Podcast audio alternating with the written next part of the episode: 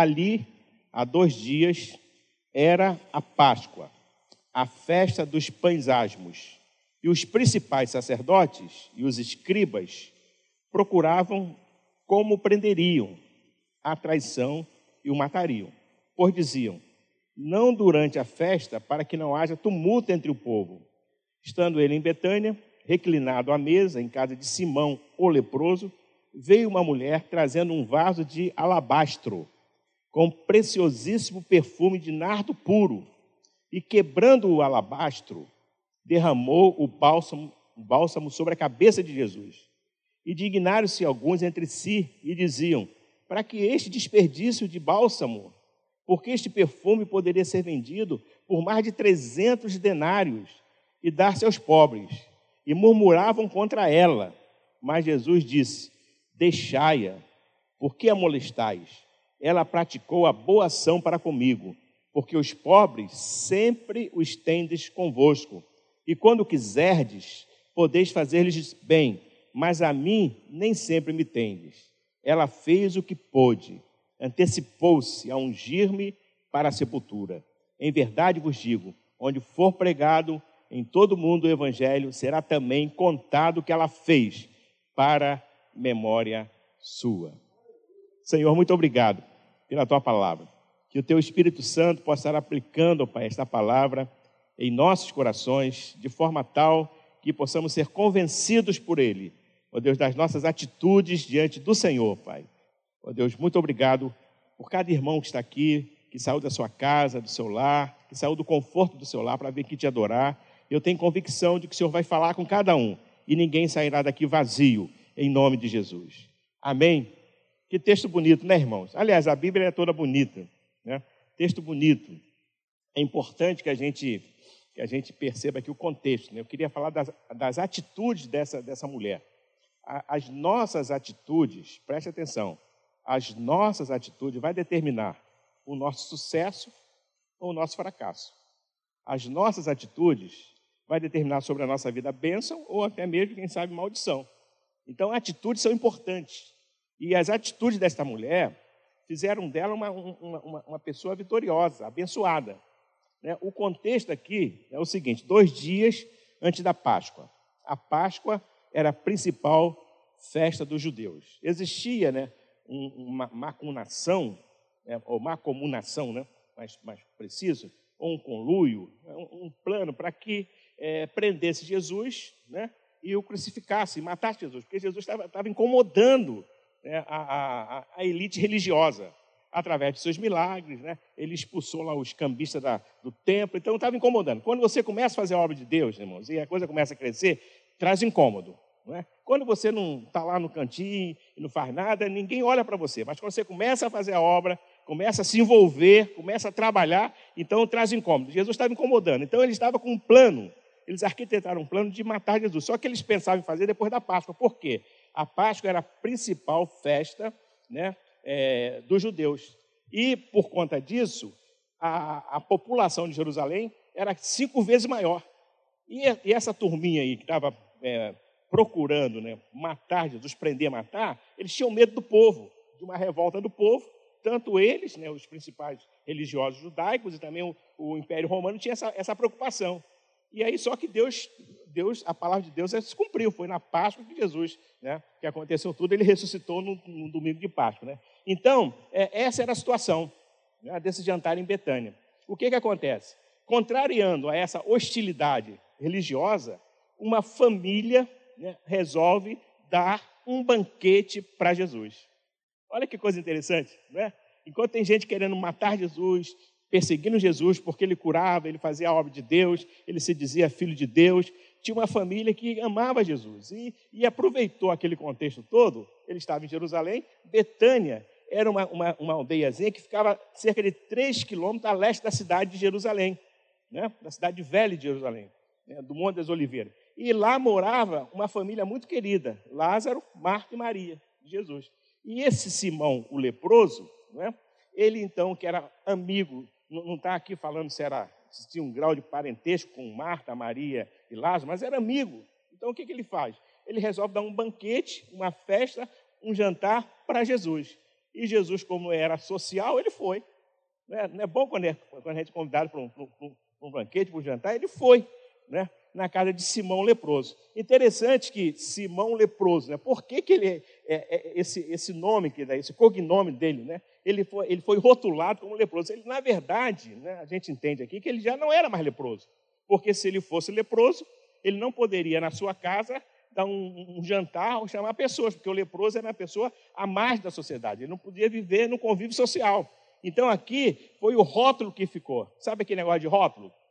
Né, que você tem, é fulano de tal, isso, ciclando isso. E às vezes esse rótulo acompanha a gente desde a infância, né? Que a gente, alguém rotula a gente para uma situação e às vezes a gente já passou daquela, daquela etapa, daquela, daquele momento e a gente continua com o rótulo. Então é o caso aqui desse, desse Simão aqui leproso. Ele certamente fora curado, possivelmente, né? É, pelo próprio Jesus, porém, quando as pessoas falavam dele ou lembravam-se dele, é o Simão, que Simão? O leproso. Mas ele já tinha sido curado por Jesus. Possivelmente, esse jantar era em gratidão, é, era em gratidão.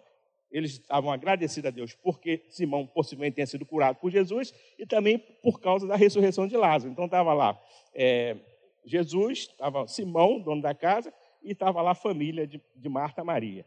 E essa mulher que o texto fala, né, é, aqui em Marcos não fala quem era essa mulher nos textos paralelos também. O único evangelho que fala quem é ela é João. João capítulo 12 menciona o nome dela. Fala que ela é Maria, irmã de Marta e de Lázaro. Né, se for João 12, essa mulher né, que fez essa atitude né, de quebrar o vaso de alabastro sobre Jesus é Maria, é, irmã de Marta e Lázaro. Interessante que Maria, essa Maria aqui, tem outras Marias na Bíblia, né? Ela aparece três vezes. E todas as três vezes que ela aparece, ela sempre aparece aos pés de Jesus. Primeira vez que ela aparece, né, foi quando Jesus foi na sua casa, e aí então ela preparou lá um almoço para Jesus, um lanche, e Marta, sua irmã, estava lá toda atarefada, sabe aquela, aquela, aquela mulher né, que, que gosta de tudo certinho, de fazer o lanche, e a preocupação de Marta é de receber bem Jesus. Louvável isso, né? Fazer o lanche, aquela coisa toda, e corria para lá e para cá. E Maria, essa Maria aqui, ela estava aos pés de Jesus. E Marta se sentiu tão incomodada que chegou um determinado momento falou assim: Jesus, não importa, não, eu estou aqui ralando, eu estou trabalhando e minha irmã está aí no, no bem bom. Aí Jesus falou: Marta, Marta, você está cansada, afadigada. Maria, ela escolheu a boa parte, e isso não lhe será tirado. Ou seja, ela aparece pela primeira vez aos pés de Jesus. A segunda vez que essa Maria aparece, foi justamente, né, primeiro ela aparece aos pés de Jesus para aprender, ela ficou aprendendo de Jesus. A segunda vez ela aparece para chorar, porque Lázaro, seu irmão, havia morrido. E aí Jesus recebeu lá a informação de que Lázaro havia morrido, que estava doente, Jesus demorou ainda dois dias, e depois veio a informação que, estava, que ele havia morrido. E o que, que acontece? Quando Jesus chegou até Betânia, a cidadezinha deles, Lázaro já tinha sido sepultado há quatro dias.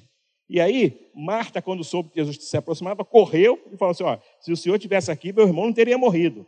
E aí, ela, a Marta era sempre mais, mais é, efusiva, né, mais, mais dinâmica, e Maria permaneceu sentado. Quando Jesus se aproximou um pouquinho mais, Maria, essa Maria, quando soube que Marta estava com Jesus já, foi lá também e falou a mesma coisa: se o senhor tivesse aqui, meu irmão não teria morrido. Jesus chorou, foi até o túmulo e a história vocês sabem sepultou, é, ressuscitou Lázaro. Então, a segunda vez que ela aparece aos pés de Jesus para chorar. E a terceira vez que ela aparece é nesse texto.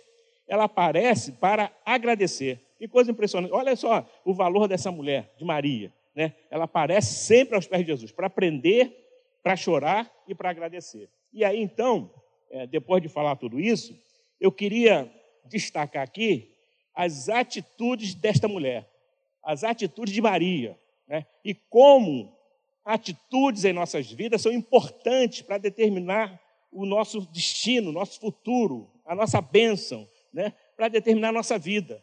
É muito importante isso. Então, Maria, nessas atitudes, eu, eu acho que classifiquei de, de sete atitudes que ela teve. Amém? Acompanha comigo aí, em nome de Jesus? Aleluia. Quem está aí, fala glória a Deus. Quem está dormindo, diga amém. Tem gente dormindo. Está dormindo mesmo. Glória a Deus, né? Então, irmãos, vamos lá. Primeira atitude de Maria.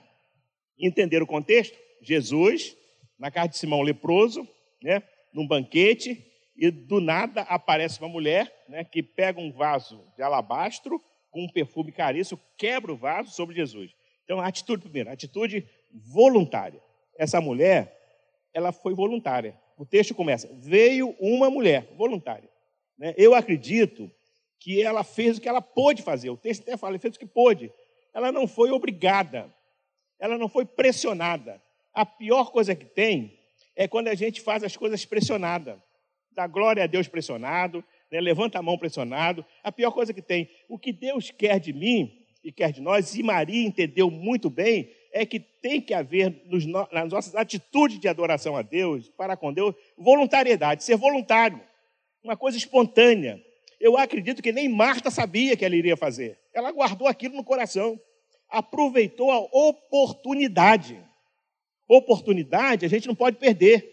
E ela aproveitou e de maneira voluntária, sem que ninguém pedisse para ela, sem que ninguém obrigasse, impusesse a ela aquilo que ela fez, ela fez por quê? Porque ela tinha um coração voluntário. E como é importante, irmãos, a gente ter um coração voluntário para Deus.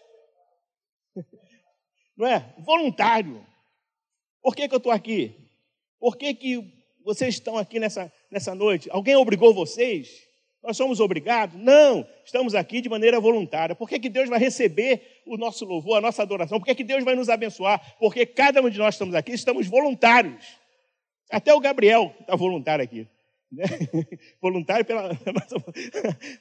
tem seis anos ele tem, está voluntário. Então é voluntariedade, isso é importante, irmãos. Por que, que esse pessoal chega aqui antes, cinco horas, e, e de manhã cedo, oito horas, para ensaiar, para apresentar a Deus um louvor perfeito? Porque são pessoas voluntárias, né? não recebem nada mas existe voluntariedade no coração e Deus se agrada disso, irmãos. Quando a gente faz isso dessa forma, sabe? A gente faz para a glória de Deus, para o louvor de Deus. Aquela mulher não estava querendo foco, não estava querendo holofote, ela não estava querendo nada disso, ela só queria demonstrar a sua gratidão a Deus, porque tantas coisas Jesus fez por ela e nessa noite não é diferente, sabe, irmãos? Nós estamos aqui de maneira voluntária para agradecer a Deus, porque Ele tem feito coisas grandes no nosso meio, na minha vida na tua vida, temos motivo suficiente para adorar a Deus nessa noite.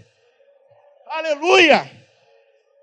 Aleluia! Deus é bom, Ele tem sido bom, apesar de nós, das nossas falhas, das nossas fraquezas, apesar de nós, Deus tem sido bom. Por isso, nessa noite, que haja em nós um coração voluntário para adorar a Deus, que haja em nós um coração voluntário para servir a Deus. Aleluia! Eu, eu sou daquele tempo, entendeu? Que quando falasse, assim, vamos fazer um mutirão na igreja. Você também é desse tempo. Aparecia um montão de gente. Né? Na Maranata, eu me lembro quando o pastor Paulo César Brito gravou o primeiro, é, o primeiro CD, não, que CD? vinil. Tem gente que não sabe nem o que é vinil. Né? Senhor, vem ficar comigo. Aí foi feita uma, uma proclamação, ó, quem é voluntário para ir lá na, como é o nome daquela, a rua que ele morava lá? Conde Bom, a Doc Lobo. A Doc, não, a Doc Lobo, aquela que caiu pau de frontinho.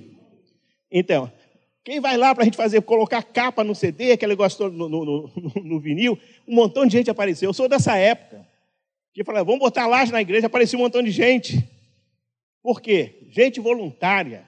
Eu quero crer que aqui em Copacabana existem pessoas voluntárias quando a gente convocar, vamos fazer lá um mutirão na praia, quando a gente for evangelizar, vamos fazer isso, vamos fazer, sabe, que você se levante e fale assim, pastor, eu quero, eu quero ser voluntário, porque Deus se agrada da nossa voluntariedade. Aleluia! Essa mulher tinha um coração voluntário. A atitude dela, primeira, ela tinha um coração voluntário. Amém? Aleluia. Você tem um coração voluntário? Quando a gente convocar, eu espero que você esteja aqui. Aleluia, para a glória do nome dele, para a exaltação do nome dele. Segunda atitude da mulher foi uma atitude desprendida. Ou seja, ela não estava presa àquele perfume. o perfume era muito valioso, caríssimo, 300 denários. Era avaliado um ano de trabalho de um assalariado. Né? Cada gota do perfume era um denário. Um denário era um dia de trabalho. Então, 300 denários era uma grana boa. E ela não se prendeu a isso. Perfume caro, essência pura de nardo, né? avaliado nesse preço. E normalmente as mulheres, né, principalmente as, as donzelas, compravam esse, esse, esse, esse nardo, esse perfume, gota por gota. Não comprava de uma vez, era caro. E elas iam acondicionando nesse, nesse vaso de alabastro, né? Ia acondicionando. E elas guardavam, irmãos, esse, esse momento para o dia mais importante da vida de uma, de uma donzela. O que, que era? O dia do casamento. Aí ela usava o perfume. Né? Então, é, o que, que acontece? Maria abriu mão do perfume para dar o melhor para Jesus. Sabe? Ela era desprendida, não era presa às coisas materiais. Por que, que Jesus elogiou esta mulher? Porque a atitude dela foi uma atitude de desprendimento. Ela não estava presa àquilo. Aquele valor ali que ela guardou, juntou com todo carinho, sabe? Ela esperou a ocasião oportuna. E aquela era a ocasião oportuna.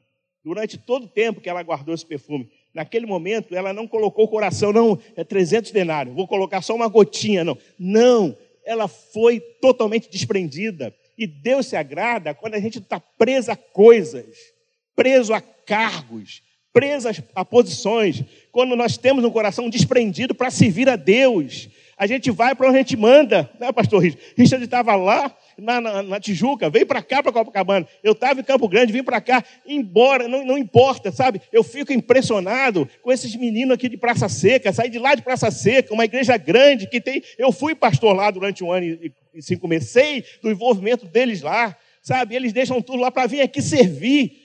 Aleluia, não estão presos a cargos, vem aqui de maneira voluntária. Irmãos, isso é glória de Deus. Deus vai abençoar a vida de vocês. Eu profetizo bênção na vida de vocês, o que vocês estão fazendo. Aleluia. Talvez as pessoas não estejam vendo, mas Deus está vendo tudo isso e vai abençoar a vida de vocês, porque vocês estão desprendidos de cargos materiais, desprendidos de posições, estão aqui para adorar a Deus.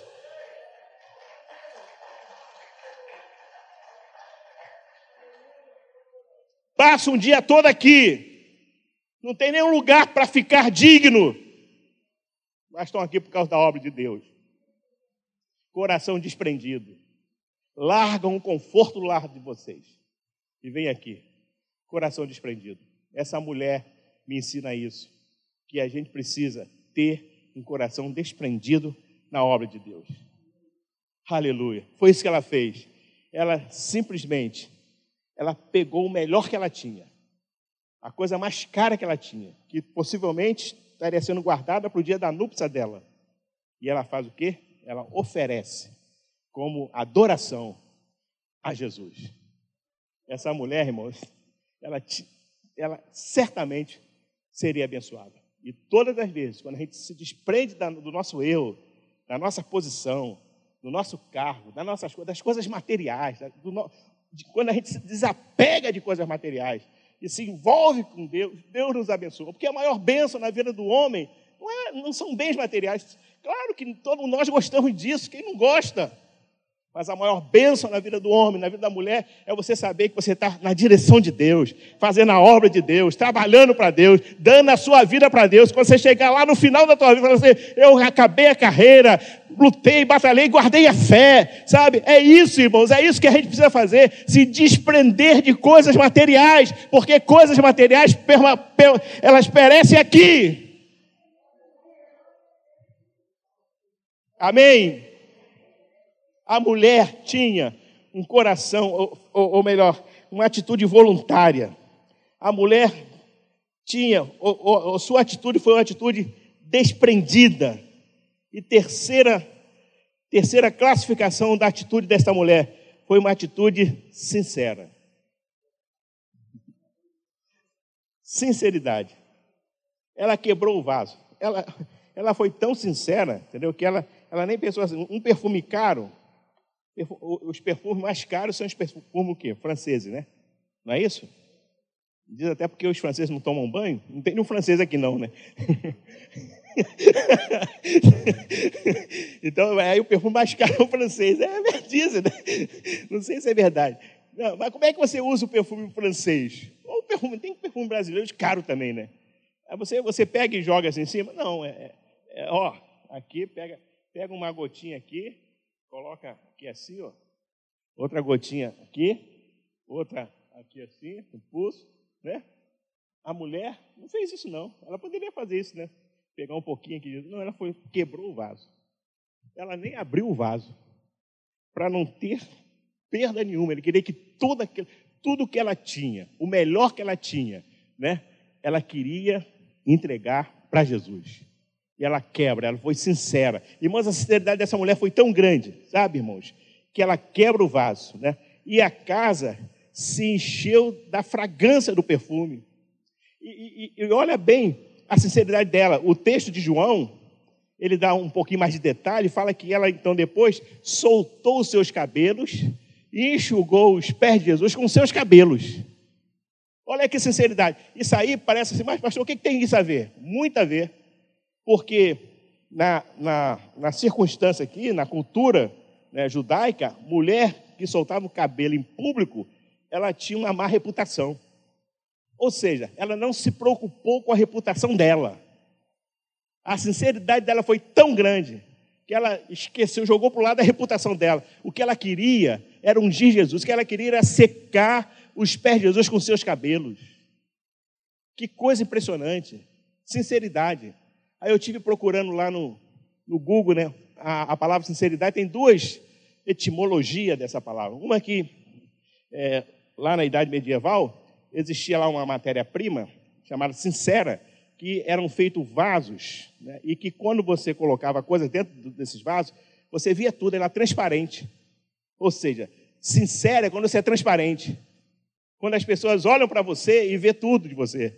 Isso é uma pessoa sincera. Agora, para Deus, Ele quando olha para mim para você, vê tudo. Então, todos nós aqui, sem exceção, somos totalmente transparentes diante de Deus.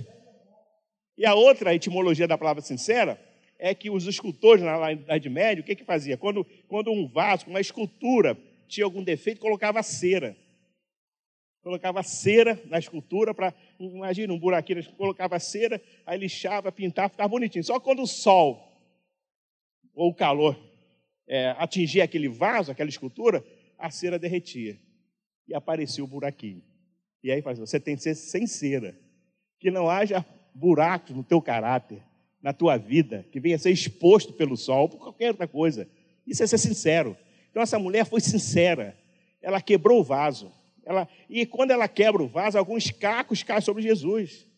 Interessante, ela não, não conseguiu fazer com que somente caísse o perfume caríssimo de nardo puro, não. Alguns cacos caíram. O que, que significa isso? Significa que essa mulher era imperfeita. E muitas vezes também nós somos, aliás, muita, quase sempre nós somos imperfeitos. Mas Jesus não está preocupado com os cacos que caíram. Está preocupado com o perfume que foi dado. Jesus está preocupado com a atitude dela, com a motivação dela. A motivação é importante, irmãos. A motivação dela não foi que cacos caíssem sobre Jesus, não. A motivação foi adorar a Deus, ser grato a Deus. E Jesus recebe isso. Não sei qual é a tua motivação nessa noite, mas uma coisa eu sei: Ele vai receber essa tua motivação. Pode até que caia alguns pedacinhos de caco sobre ele, mas Ele vai receber, porque Ele sabe da nossa imperfeição. Ele sabe que apesar da nossa imperfeição, existe no meu coração, no teu coração, na tua vida, um desejo intenso nessa noite de agradar ao Senhor, de agradecer a Ele, de ser sincero para Ele. E não adianta Deus conhece os nossos corações. A melhor coisa que nós fazemos para Deus é ser sinceros.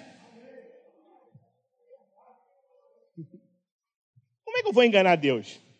Se eu vou o mais profundo do abismo, Ele está lá. Se eu subo até a alva, Ele está lá.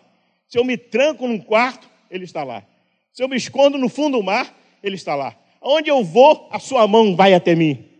Aleluia! Não dá para a gente se esconder de Deus há, há, uma necessidade de sinceridade. E Deus conhece o nosso coração. E eu fico muito feliz, porque Deus conhece a sinceridade do meu e do teu coração. Porque Deus sabe a nossa motivação, sabe o que a gente faz.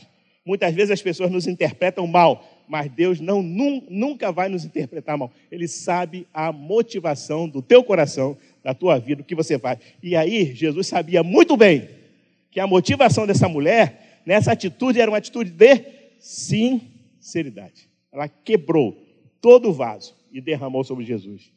É a terceira atitude dela. Primeiro, essa mulher teve uma atitude voluntária. Segundo, teve uma atitude desprendida. Terceira, teve uma atitude sincera. E quarta, ela teve uma atitude criticada. Não é? Todas as vezes que a gente faz alguma coisa para Deus, vai ter gente criticando. Atitude de repúdio, de reprovação. E quem estava ao redor ali naquele, naquele jantar? Os discípulos, pessoas chegadas. Não acredito que tivesse muita gente fora do contexto. Eu não acredito que aquelas pessoas que queriam prender, matar Jesus, estavam ali. Era gente amiga. E aí a crítica, a atitude de repúdio, de reprovação. Os discípulos censuraram. Para que esse desperdício? Olha quanto dinheiro. Isso é muito caro, 300 denários. Podia pegar esse dinheiro e dar para os pobres. Quanta gente necessitada. Ou seja, sabe, ela foi criticada. Recebeu pelo menos três críticas.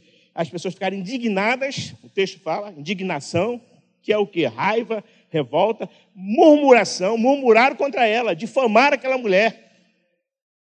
Difamação e molestação. Então se indignaram, murmuraram contra ele, e Jesus falou: não a molestais. Molestar é você perturbar alguém, infernizar. As pessoas ficaram falando para ela: como é que você faz isso? Olha esse dinheiro, olha aí, quebrou um vaso caro, caríssimo, 300 denários, podia dar para os pobres, como se ele estivesse preocupado com os pobres. Não havia nenhuma preocupação com os pobres. Então, a atitude dessa mulher foi uma atitude criticável. E isso me ensina o seguinte: que todas as vezes que eu estou no lugar certo, tem gente criticando. Uma vez eu estava ouvindo a pregação do Felipe Valadão, da Lagoinha lá de Niterói, né, que a minha esposa gosta de ouvi-lo. Ele falou assim: todas as vezes que os inimigos se levantam e se juntam, é, os inimigos se juntam contra você, é porque você está no caminho certo.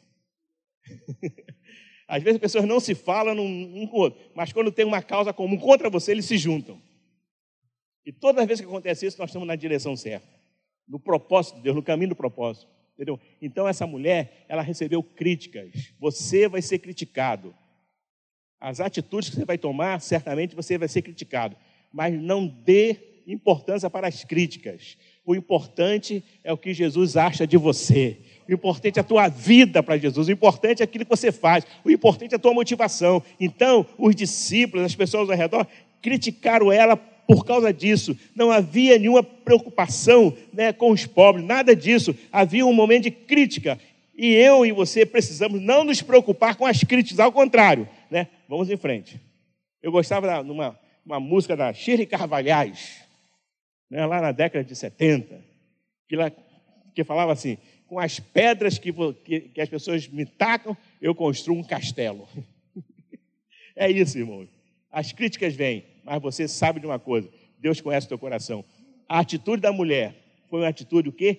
Criticada, né? Foi uma atitude, é, foi uma atitude voluntária, uma atitude desprendida, uma atitude sincera, uma atitude criticada e a quinta e, e, e a quinta motivação foi uma atitude profética.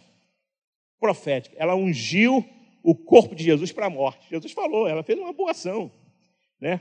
ela ungiu o corpo de Jesus para a morte. Aí como, é que, aí, como é que é isso aqui? Tenta entender. Né? Jesus, depois desse momento, dois dias antes da, da Páscoa.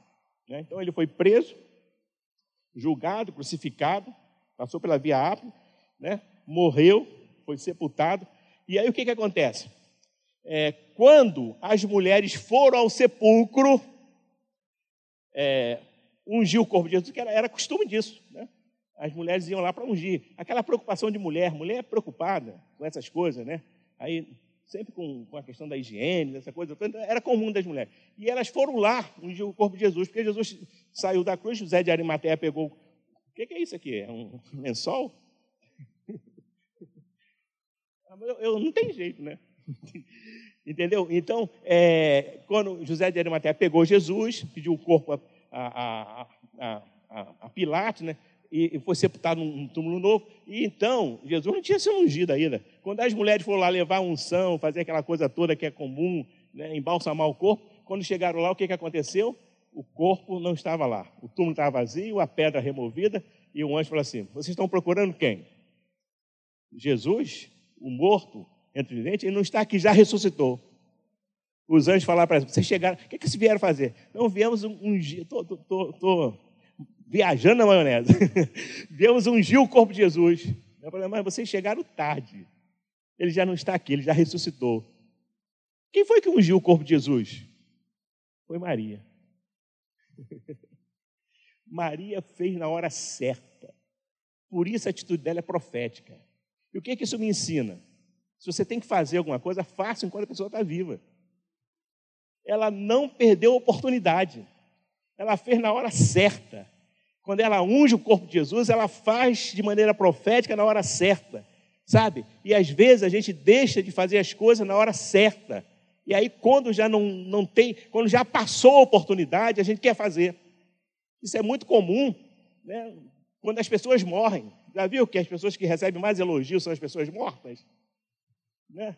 Olha, ele era um homem de Deus, é ungido, abençoado. É meu pastor Geraldo, olha aí, ó, ó, ungido, abençoado. Né? Então, por que vai esperar eu morrer para falar? Fala agora.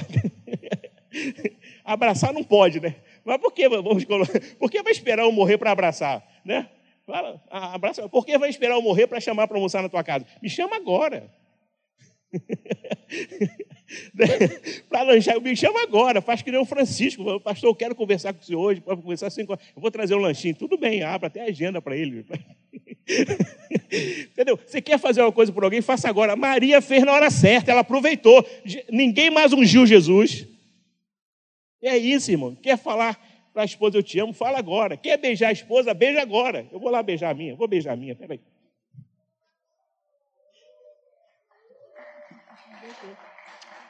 Tem, tem que beijar na boca, na testa é defunto, tá, pessoal?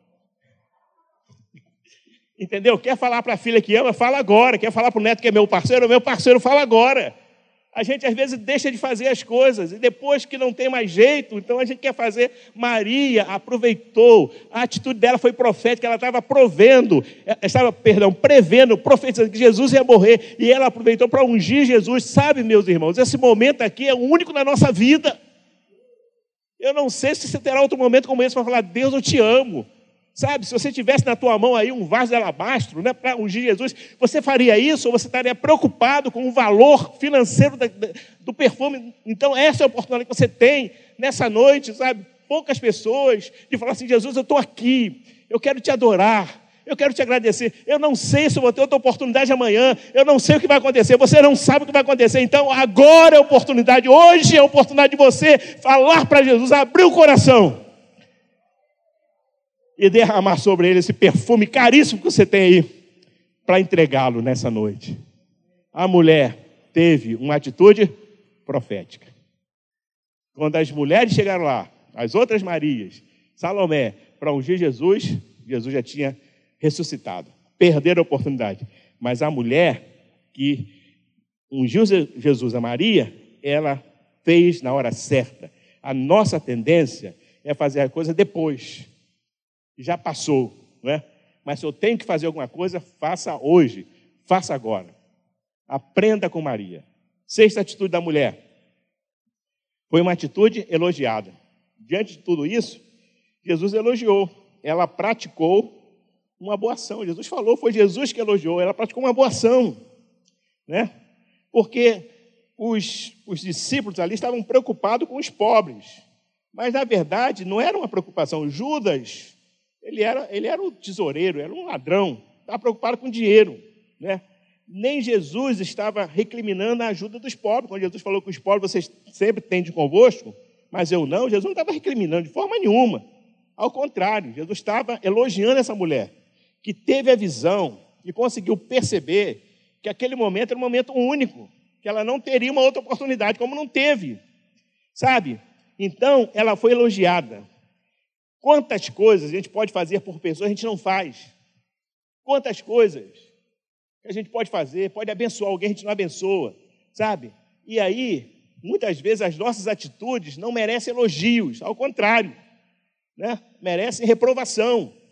E eu quero, nesta noite, dizer para você, e aprendo com Maria, de que a gente precisa ter atitudes como esta.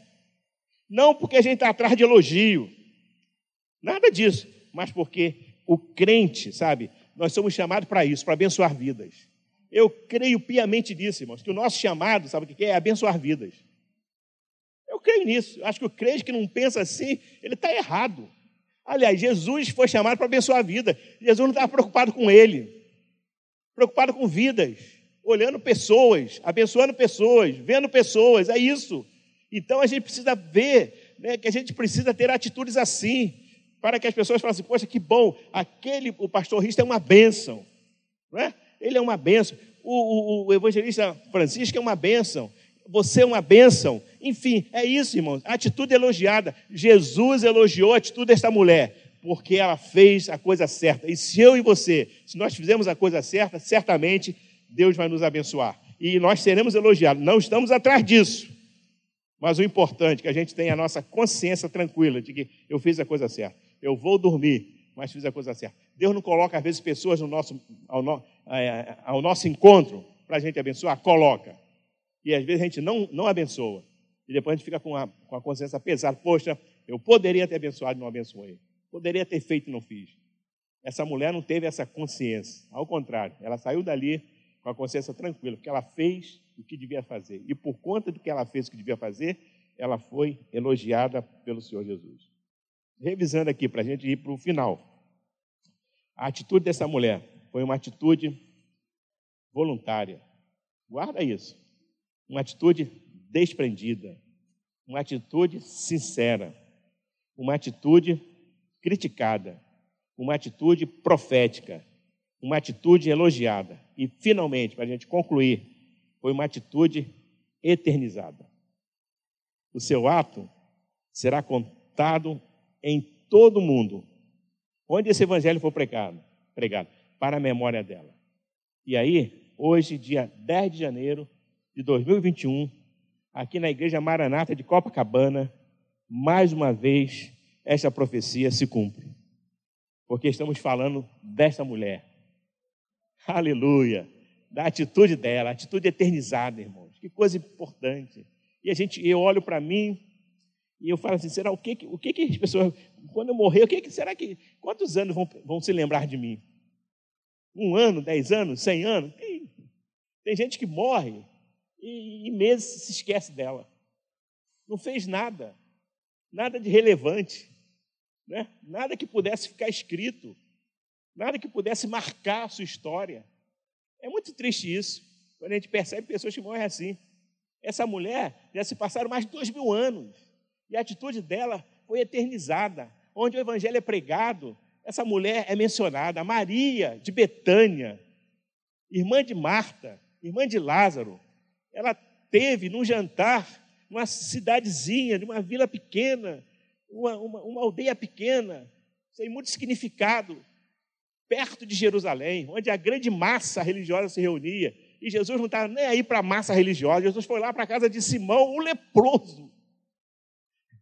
Que coisa impressionante, irmãos. Jesus poderia estar lá no, no palácio de, de, Pilatos, de Herodes, sei lá, mas Jesus está pouco ligando para Pilatos, para Herodes. Ao contrário, pediram sinal, Jesus não tem sinal, não, o sinal já foi feito. Jesus não está aqui para fazer sinal para pessoas, Jesus está aqui para ir, ir, ir ao encontro de vidas. E para Jesus o mais importante é aquela casinha lá né, em Betânia, família reunida, gente, gente boa, gente que você chega lá, come, né, toma um cafezinho, bate um papo. E estava lá o Simão leproso, que todo mundo ainda tinha o rótulo dele, mas Jesus não, não, Jesus não rotula ninguém.